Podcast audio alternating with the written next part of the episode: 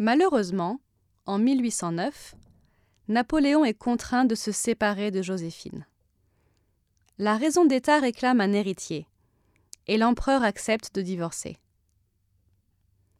Pour former une alliance avec l'ancienne ennemie de la France, il épouse Marie-Louise, la très jeune archiduchesse d'Autriche. Suite à l'annonce du divorce, Joséphine écrit ceci à Napoléon. À l'empereur. Mes pressentiments sont réalisés. Vous venez de prononcer le mot qui nous sépare. Le reste n'est plus qu'une formalité. Voilà donc le résultat. Je ne dirai pas de tant de sacrifices, ils me furent doux, puisqu'ils étaient pour vous.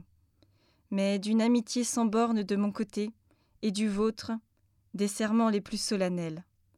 Encore, si l'état dont vous vous faites un motif me dédommageait en vous justifiant. Mais cet intérêt, auquel vous feignez de m'immoler, n'est qu'un prétexte. Votre ambition, mal calculée, telle a été, tel sera toujours le guide de votre vie, guide qui vous a mené aux conquêtes et au trône, et qui vous pousse maintenant aux défaites et aux précipices.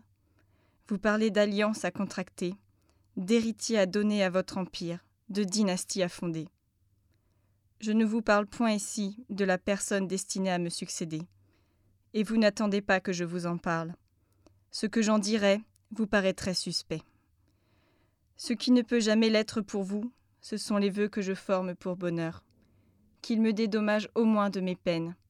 Ah, qu'il sera grand s'il leur est proportionné. En décembre 1809, Napoléon et Joséphine signèrent d'un commun accord l'acte de divorce. Suite à cette séparation, Joséphine conserva son titre